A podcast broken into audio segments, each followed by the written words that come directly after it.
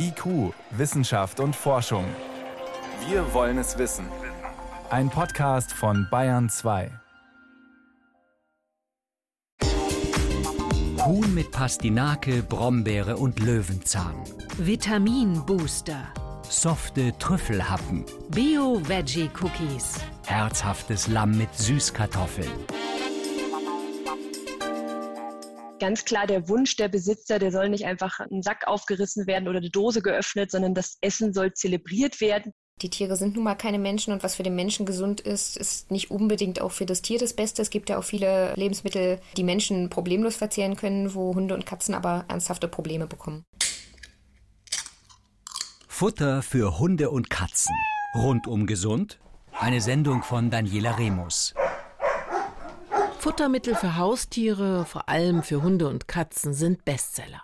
Allein für Hundefutter gaben die Deutschen im Jahr 2019 rund 1,5 Milliarden Euro aus. Für Katzen kamen noch einmal rund 1,6 Milliarden Euro dazu. Tendenz steigend.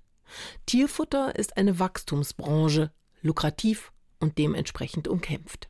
Hersteller verdienen mit ihren Premium- und Basic-Produkten, mit Snacks, Trocken- und Feuchtfutter, mit Belohnungsriegeln, Kauknochen und Entspannungstabletten Jahr für Jahr deutlich mehr Geld. Und das vor allem deshalb, weil die Haustiere in den wohlhabenden Industrienationen immer mehr zu umsorgten Familienmitgliedern geworden sind. Ja, also es ist tatsächlich schon so, dass man merkt, die Reaktionen sind sehr emotional. Also wir bekommen auf die Tierfuttertests sehr viel mehr Reaktionen als auf Kinderthemen beispielsweise. Das ist schon irgendwie bemerkenswert. Also die Tiere werden ja ganz klar als Familienmitglieder geschätzt und man sollte sich aber immer vor Augen halten, Tiere sind kein Mensch. Also wenn ich jetzt einen Hund oder Katze nur mit Filet füttern würde, weil ich denke, das ist schön und hochwertig, dann tue ich ihm damit auch nichts Gutes. Charlotte Granops, Lebensmittelchemikerin, verantwortet und betreut die Testreihen, mit denen die Stiftung Warentest jährlich die Qualität von industriell hergestelltem Hunde- und Katzenfutter überprüft. Denn bei der Vielzahl von Produkten ist es für Verbraucherinnen und Verbraucher schwer, den Überblick zu behalten. Das Interesse an den Tests ist groß. Wenn wir ein Futter testen, dann geht das zuerst ins Labor und da wird wirklich von A bis Z sämtliche nötigen Vitamine, Aminosäuren, Fettsäuren, Gesamtfett, Proteingehalt, alles gemessen, Mineralstoffe, die im Futter enthalten sein müssen und dann wird das anschließend durch Gutachter bewertet, ob damit mit dem Futter das Tier rundum versorgt ist. Der Wunsch, die pelzigen Familienmitglieder gesund zu ernähren, wird besonders in den westlichen Industrienationen für viele Tierbesitzer immer wichtiger. Auch wenn in vielen anderen Regionen der Welt dieser Trend sicherlich mit Kopfschütteln als Luxusproblem angesehen wird, das Thema artgerechte und hochwertige Ernährung boomt, beobachtet Tierärztin Dr. Anne Mösler, die sich auf tierärztliche Ernährungsberatung spezialisiert hat das ist so ein bisschen der Trend auch, dass maximaler Fleisch- und Proteinanteil auch ganz klar bei den kommerziellen Futtermitteln nachgefragt wird. Da ist häufig einfach auch so eine Unwissenheit. Ich erlebe aber auch immer wieder, dass es wirklich so einen Gruppenzwang zu geben scheint. Also wenn zum Beispiel auf der Hundeschule oder auf der Hundewiese sich unterhalten wird, da sagen mir manche Leute ganz ehrlich, ich traue mich kaum zu sagen, dass ich ein kommerzielles Trockenfutter füttere, weil alle anderen meinen, das sei nun ganz schrecklich. Durch die vielen Lebensmittelskandale, zum Beispiel Pferdefleisch in Lasagne oder Dioxin in Eiern, ist das Misstrauen groß, dass auch beim industriell hergestellten Tierfutter gepfuscht wird. Und da das Tierfutter hochwertig sein soll, wollen viele Tierhalter ihren Lieblingen am liebsten ausschließlich reines Muskelfleisch servieren. Außerdem wichtig Bioqualität, Regionalität und viel Abwechslung für den Vierbeiner. Das ist eigentlich fast in jedem Gespräch ein Thema, das kommerzielle Futter, Trockenfutter, Feuchtfutter dass das nicht gut ist. Ich glaube, das basiert aber auf wirklich sehr vielen Mythen oder Einzelerfahrungsberichten, die es im Internet zu finden gibt. Das muss man wirklich auch sehr kritisch sehen, diese Berichte, die man da findet. Und man muss da auch aufpassen, dass man nicht von sich oder der Ernährungsweise von uns Menschen auf die des Hundes schließt sagt Dr. Susan Kröger, tierärztliche Ernährungsberaterin am Institut für Tierernährung an der Freien Universität in Berlin und niedergelassene Tierärztin. Denn die Anforderungen an die Ernährung von Mensch und Hund, Mensch und Katze sind rein physiologisch betrachtet extrem unterschiedlich, egal wie nah sich viele Tierbesitzer ihren vierbeinigen Freunden fühlen. Deshalb kann ein Hund oder eine Katze durchaus ausreichend und gut versorgt sein, wenn er oder sie jahrelang dasselbe Futter bekommt. Wir als Menschen würden nicht jeden Tag Nudeln mit Tomatensauce essen, weil zum einen irgendwann schmeckt es uns nicht mehr und zum anderen würden wir irgendwann tatsächlich eine massive Mangelernährung haben, weil wir uns abwechslungsreich ernähren müssen. Es gibt aber auch vielleicht abgesehen von Astronautennahrung, im Lebensmittelbereich ja keine Allein-Lebensmittel, wo ein Lebensmittel alles abdeckt, was der Mensch benötigt. Und das ist eben der große Unterschied zwischen den Futtermitteln und den Lebensmitteln. Dennoch sehen viele Haustierbesitzer die Ernährung ihrer Tiere durch industriell hergestelltes Futter ausgesprochen kritisch. Erster Kritikpunkt. Was ist in den Dosen eigentlich drin? Fleisch und tierische Nebenprodukte, sagt die Tierfutterverordnung. Gammelfleisch und billige Füllstoffe, sagen die Kritiker. Tierärztin Anne Mösler erklärt. Man muss ganz klar sagen, es ist futtermittelrechtlich eng geregelt. Es gibt drei Kategorien. Nur die dritte Kategorie, die quasi als unkritisch gilt, kein Gesundheitsrisiko, die darf überhaupt in das Tierfutter gelangen. Und das sind alles Teile oder Tiere, die als genusstauglich für den Menschen klassifiziert sind. Das heißt, sie wären auch für den Menschen geeignet, aber häufig ist zum Beispiel einfach die Wertschätzung gar nicht mehr so da. Also ich sage mal, früher hat man vielleicht auch noch Zunge in großem Maße gegessen. Das wird heute nicht gemacht gemacht. Und dann gehen diese Anteile halt auch in die Tierfutterproduktion. Früher wurden Organe wie Lunge, Zunge oder Pansen auch von Menschen zu Mahlzeiten verarbeitet. Heute ist das hierzulande nur noch selten der Fall. Das Fleisch und die tierischen Nebenerzeugnisse im Futter dürfen nur von schlachttauglichen gesunden Tieren stammen. Das heißt, das ist, wenn das Tier im Schlachthof für den Menschen geschlachtet wird, werden da die Teile, die der Mensch nicht mag, aussortiert, also die Innereien, Lunge, Leber, Karkassen, Hälse und so weiter. Und das ist aber durchaus eigentlich Lebensmittelqualität in dem Moment noch. Also so etwas, wie sich die Leute vorstellen, da werden irgendwelche angefahrene Tiere auf der Straße oder so zugesetzt, das ist nicht der Fall. Dennoch zählen zur Kategorie der tierischen Nebenprodukte, die im Tierfutter landen dürfen, durchaus auch Zutaten, die wenig appetitlich klingen, erklärt Charlotte Granops von der Stiftung Warentest. Es dürfen prinzipiell von diesen Tieren aus dem Schlachthof schon Zutaten wie Klauen oder auch Federn enthalten sein. Und nicht nur das. Auch Geflügelhälse und Köpfe oder Borsten gehören dazu. Kritiker behaupten, diese Produkte machten den Hauptanteil des Tierfutters aus. Hersteller, die öffentlich über die Bestandteile ihres Tierfutters informieren, behaupten, sie griffen auf diese Nebenprodukte nicht zurück. So beispielsweise Dr. Thomas Brenten, Global Scientific Affairs Manager beim Tierfutterproduzenten Royal Canin. Sie sind schlecht verdaulich, sie haben keinen Nährwertgewinn. Hm. Das würde man sofort auch an der Kotqualität sehen, an der Verdaulichkeit, dass man die Nährstoffprofile gar nicht hinbekommt. Nicht alle Hersteller aber sind auskunftswillig. Nach Angaben der Stiftung Warentest gaben im Jahr 2019 nur die Hälfte aller mittleren und großen Hersteller preis, was in ihren Dosen drin ist. Die anderen verweigerten die Auskunft. Dennoch scheinen Borsten, Klauen und Co. tatsächlich nicht im großen Stil eingesetzt zu werden, sagt Charlotte Granops von der Stiftung Warentest. Wir schauen danach unter Mikroskop, haben da bisher aber keine Auffälligkeiten gefunden und wir bestimmen auch immer die Aminosäurezusammensetzung und die Verdaulichkeit des Futters. Die war eigentlich in den letzten Jahren immer sehr hoch. Das würde Hinweise darauf geben, wenn so minderwertigere Eiweiße zugesetzt würden. Das war jetzt bisher aber in den letzten Jahren eher sehr selten der Fall. Futtermittelrechtlich verboten ist es, Material von Krankentieren zu nutzen, Magen-Darm-Inhalt oder Küchenabfälle. Dennoch hält sich hartnäckig das Gerücht, in den kommerziell hergestellten Dosen und Tüten seien unappetitliche und billige Reste zusammengekocht worden. Und diese würden mit Zusatzstoffen und Geschmacksverstärkern so aufgepeppt, dass sie den Vierbeiner zwar schmeckten, sie aber letztendlich krank machten. Offenbaren Sie Ihrem Liebling ein einzigartiges Erlebnis der Sinne. Köstliche Leckerbissen für starke Zähne und gesundes Zahnfleisch. Verwöhnen Sie Ihren Liebling. Einheimische Birnen und Heidelbeeren zaubern gemeinsam mit Thymian und Rosmarin eine appetitliche Mahlzeit. Zweiter Kritikpunkt. Synthetische Zusatz- und Lockstoffe machen das Futter zu ungesunden Chemiecocktails. Ein ganz großes Thema ist auch immer der Aspekt Zusatzstoffe. In den futtermittelrechtlichen Regelungen ist es so, dass zum Beispiel auch Vitamine und Spurenelemente darunter fallen.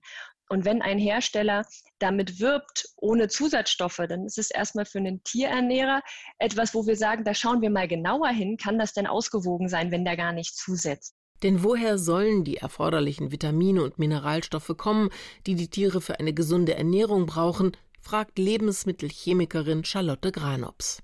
Wenn ich Futter in einer Dose erhitze, dann werden in dem Prozess die Vitamine, ein Teil der Vitamine zerstört. Das heißt, ich muss die vorher synthetisch zusetzen, überdosieren, damit das Tier noch genug Vitamine am Ende hat.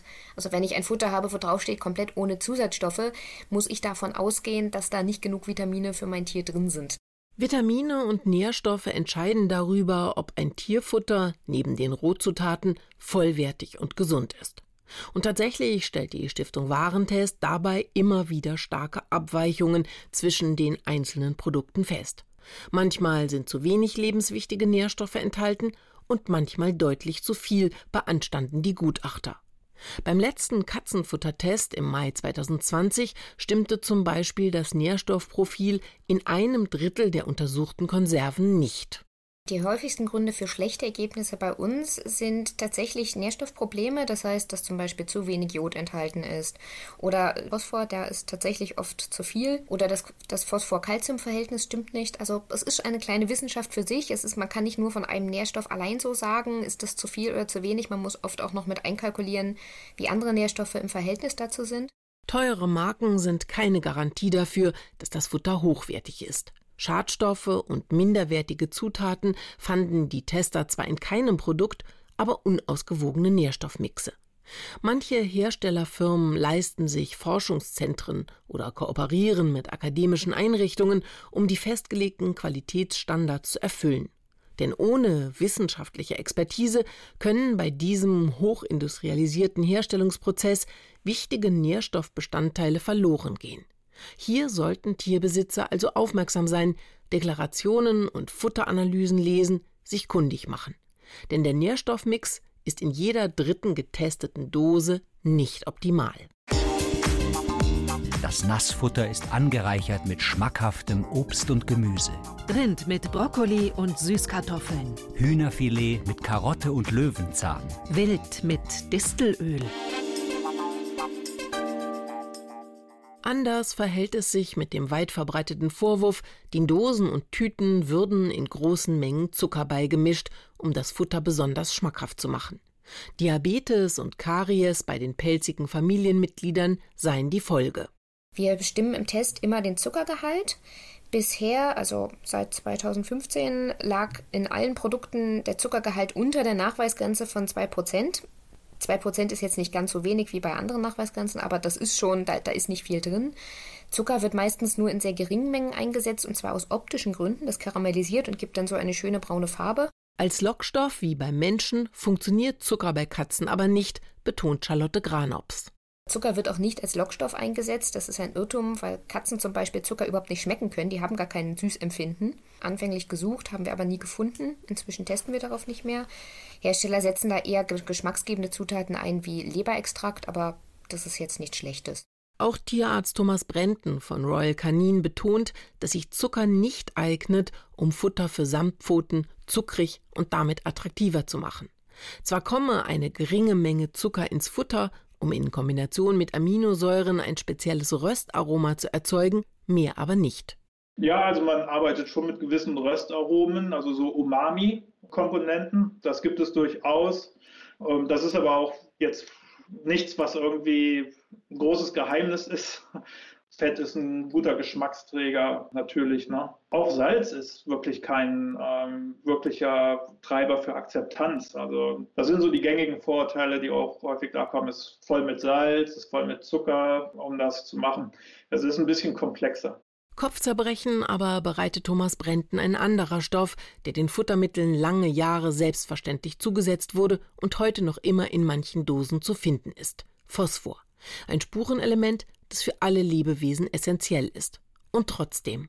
Also wir wissen zum Beispiel von nierenkranken Hunden und Katzen, dass eine Reduzierung des Phosphorgehalts sich positiv auf den Krankheitsverlauf auswirkt. Was aber immer unklar war und auch heute zum Teil unklar ist, inwieweit hohe Phosphorgehalte das gesunde Tier schädigen können. Und da ist auch ganz viel an, an, Forschung gelaufen. Und was wir halt mittlerweile wissen, ist, dass es nicht der Gesamtphosphorgehalt ist, sondern dass anscheinend hohe Mengen von ähm, schnell löslichem Phosphor, inorganischem Phosphor, eine Nierenschädigung hervorrufen können. Jahrzehntelang wurde dieser schnelllösliche Phosphor in der Futtermittelindustrie ganz selbstverständlich eingesetzt. Denn auch aus der Lebensmittelindustrie ist er nicht wegzudenken, ob in Coca-Cola, in Kochschinken oder in Fertigpizzen. Erst vor rund zehn, zwölf Jahren gab es die ersten Hinweise auf eine Nierenschädlichkeit des Stoffs. Seither wird daran geforscht, um verbindliche Höchstgrenzen im Futter festzulegen. Es gibt ernährungsphysiologische Richtlinien aus der Wissenschaft, zu der sich die Hersteller freiwillig verpflichten können, wie jetzt beim Phosphor. Und es gibt futtermittelrechtlich festgelegte Höchstgrenzen für Stoffe, von denen bekannt ist, dass sie in hoher Dosis toxisch sein können, wie zum Beispiel Vitamin D. Jetzt gab es zum Beispiel gerade die Empfehlung, den Phosphorgehalt in den Futtermitteln abzusenken, weil man mit neuesten Forschungsergebnissen gesehen hat, dass es vielleicht der Nierengesundheit nicht förderlich ist. Also da wird schon geregelt. Man muss natürlich ganz klar sagen, die Futtermittelüberwachung, die sind nicht nur für Petfood zuständig, die sind auch für die Futtermittel für lebensmittelliefernde Tiere zuständig. Und da gibt es natürlich sicherlich auch zu Recht auch eine gewisse Priorisierung. Im Klartext, Regelmäßige staatliche Kontrollen wären vonnöten, um das Futter der rund 25 Millionen Hunde und Katzen hierzulande zu kontrollieren und damit zu gewährleisten, dass die futtermittelrechtlich vorgegebenen Nährstoffe und Deklarationspflichten auch eingehalten werden. Denn so entdecken die Wissenschaftlerinnen und Wissenschaftler gemeinsam mit der Stiftung Warentest auch immer wieder Futter, das zum Beispiel fälschlich als Alleinfutter ausgewiesen ist. Bedingung dafür aber ist, wie der Name schon sagt, dass alles enthalten sein muss, was Hund oder Katze brauchen, um gesund zu bleiben. Aber nicht immer erfüllen die angebotenen Alleinfutter tatsächlich diesen Anspruch. Hier wäre mehr Kontrolle dringend nötig, aber die zuständigen Stellen kommen mangels Personal nicht hinterher. Köstliches Nassfutter aus besonders schmackhaftem Fleisch. Fleisch und Fisch in Lebensmittelqualität. Unwiderstehlich für kleine Feinschmecker. Glutenfrei, naturbelassene Rezeptur, ohne künstliche Zusatzstoffe. Dritter Kritikpunkt: Getreide im Tierfutter. Ein verzichtbarer und nicht artgerechter Füllstoff, der bei vielen Tieren Gelenkprobleme verursacht, sagen die Kritiker. Es gibt zumindest keine wissenschaftlichen Nachweise, dass es einen Zusammenhang zwischen zum Beispiel Getreidefütterung und Gelenkserkrankung gibt, was man ja auch immer wieder als Statement im Internet findet. Da wissen wir ganz klar, dass die Wachstumsphase einen großen Einfluss haben kann auf die spätere Entwicklung von Arthrose nämlich ein zu schnelles Wachstum, eine nicht ausreichende oder bedarfsdeckende Versorgung mit Calcium, Phosphor, ein nicht ausgewogenes Verhältnis der beiden Mineralstoffe zueinander. Da gibt es einfach eine Wahrscheinlichkeit, dass im Alter dann vermehrt Gelenksprobleme auftreten können. Gerade am Beispiel Getreide lasse sich beobachten, so die Berliner Tierärztin Susanne Kröger, wie sehr sich die Ernährungsdiskussionen bei Haustieren und Menschen ähnelten. Glutenfrei, also ohne Getreide, gelte zum Beispiel als Qualitätsnachweis. Dabei verhalte es sich in der Tierwelt wie in der Menschenwelt. Der Anteil derjenigen, die tatsächlich eine Glutenunverträglichkeit haben, ist verschwindend gering. Dennoch kursiert der Mythos, glutenfrei sei ein Plus an Qualität. Der Hund ist das am längsten domestizierte Haustier, was wir haben. Und es gab vor einigen Jahren, ich glaube 2013 war es eine wissenschaftliche Untersuchung, da haben sich Kollegen angeguckt und das Genom verglichen zwischen Wölfen und Haushunden und auf, auf verschiedenen Ebenen, unter anderem aber auch die Verdauung und Verdauungsenzyme und haben da zum Beispiel ganz klar gesehen, dass der Hund eine viel größere Kapazität zur Stärkeverdauung hat, als das beim Wolf der Fall ist. Der Verdauungstrakt der Hunde hat sich im Laufe seiner Domestizierung so verändert, dass er heute Stärke gut verdauen kann, auch wenn es bei Hunden Überempfindlichkeiten oder Unverträglichkeiten gibt. Diese ganzen alternativen Futtermittel, die ähm, komplett versuchen, das rauszulassen, die sind häufig nicht ausgewogen und da gibt es also durchaus Probleme. Was auch interessant ist, bei vielen Produkten, die dann getreidefrei werben, werden Kartoffeln eingesetzt. Das ist ernährungsphysiologisch überhaupt nichts gegen einzuwenden. Es hat aber genauso viel Stärke. Und der Stärkeanteil, ob er jetzt aus Getreide oder aus Kartoffel kommt, macht dann für die Verdauung auch nicht keinen großen Unterschied, wenn es denn gut aufgeschlossen ist. Ausgewogene Rohfütterung. Geschmacksexplosion im Napf. Artgerechte und gesunde Ernährung. Ein Gaumenschmaus für jedes gesunde Tier. Vegan, vegetarisch, glutenfrei, low carb oder die steinzeitliche Paleo-Diät. Ernährung wird für immer mehr Menschen in den wohlhabenden Ländern zum bestimmenden Lebensthema. Kein Wunder, dass dies auch für die Tierbesitzer gilt. Der am meisten verbreitete Trend zurzeit, um auch den Haustieren die optimale Ernährung zu bieten, BARF. Die Abkürzung steht für Bones and Raw Food. Zu Deutsch Knochen und rohes Futter. Seit den 1990er Jahren breitet sich dieser Trend aus, sagt Lebensmittelchemikerin Charlotte Granops. Diese biologisch artgerechte Rohfütterung oder BARF genannt, ist, wenn man sie richtig macht, ist das gut für die Tiere. Die äh, Proteinverdaulichkeit ist dann höher als bei äh, Futter aus der Dose oder Trockenfutter. Allerdings muss man da sich wirklich gut auskennen, weil man relativ viele Fehler machen kann. Äh, zum einen sind die Zutaten, das rohe Fleisch und die Innereien sehr stark anfällig für die Keime und wenn die Zutaten keine Lebensmittelqualität haben, sollte man sie dann nicht in der Küche verarbeiten. Und zum anderen sollten sich die Tierbesitzer mit den ernährungsphysiologischen Bedürfnissen ihrer vierbeinigen Familienmitglieder sehr genau auskennen oder dafür einen auf Ernährung spezialisierten Tierarzt zu Rate ziehen. Zwar bieten verschiedene Hersteller mittlerweile sogar fertige BARF-Menüs an, aber nach Erkenntnissen der Stiftung Warentest ist deren Qualität nicht überzeugend. Wir haben 2019 im Hundefuttertest auch äh, sogenannte Bar-Fertig-Menüs getestet, also rohe Futter, die fertig zusammengesetzt sind aus der Tiefkühltruhe. Das waren fünf Stück, die leider alle mangelhaft waren, sowohl von der ernährungsphysiologischen Qualität, aber wir haben auch tatsächlich damit Keimen hochbelastete Produkte im Test gefunden. Und das Keimrisiko besteht bei Fertigfutter eigentlich so gut wie gar nicht. Dennoch werden Millionen von Hunden und Katzen in Deutschland mittlerweile auf diese Weise ernährt. Tierärztin Anne Mösler ist wenig begeistert von diesem Trend. Also nach Studienlage sind etwa 60 bis 90 Prozent aller selbst zusammengestellten Rationen nicht ausgewogen und mit Defiziten behaftet. Und das ist natürlich schon eine erschreckende Zahl, weil auch wenige sich wirklich fundiert beraten lassen, sondern dann werden aus dem Internet irgendwelche Rezepte gekocht, die werden modifiziert, die werden abgewandelt etc. Also das ist ähm, ganz, ganz schwierig. Regelmäßig kommen Tierhalter in ihre Praxis, deren pelzige Lieblinge unter ausgeprägtem Nährstoffmangel leiden, obwohl die Besitzer viel Geld, Aufwand, Liebe und Energie einsetzen, um eine optimale und artgerechte Ernährung zu bieten. Ernährung ist ein hochwissenschaftliches und komplexes Thema und es sollte deshalb auch sorgfältig angegangen werden, meint Tierärztin Möseler dieses Verteufeln, dieses Schwarz-Weiß, das ist nicht zielführend, sondern man muss ganz klar über die Risiken bei dem selbst zubereiteten Ration einfach aufklären. Man kann seinen Hund, seine Katze sowohl mit einem äh, kommerziellen Futter sehr, sehr gut ernähren und man kann auch eine sehr gut ausgewogene, selbstkonzipierte Ration machen. Die meisten Leute brauchen dafür Hilfe. Dafür gibt es ja aber auch Experten, die das entsprechend anbieten. Aber das ist, denke ich, ganz wichtig, dass man differenziert daran geht. Und zur Differenzierung gehört auch, über Kriterien wie Nachhaltigkeit oder Tierwohl nachzudenken. Die Tierschutzorganisation PETA zum Beispiel hat schon häufiger kritisiert, dass der Wunsch vieler Millionen Haustierbesitzer, ihre Lieblinge besonders hochwertig und das heißt mit reinem Muskelfleisch anderer Tiere zu ernähren, wenig nachhaltig ist. Muss die intensive Massentierhaltung, die ohnehin schon klimaschädliche Treibhausgase verursacht, also in Zukunft sogar noch ausgebaut werden, damit auch die Haustiere ihr tägliches Steak genießen können? Eins steht fest. Die Suche nach dem optimalen Tierfutter ist nicht einfach.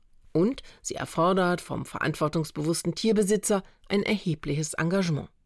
Aber roh gegen gekocht, zu Hause zubereitet gegen industriell hergestellt, Fleisch gegen fleischliche Nebenprodukte, diese simpel klingenden Lösungsansätze werden dem komplexen Problem offensichtlich nicht gerecht.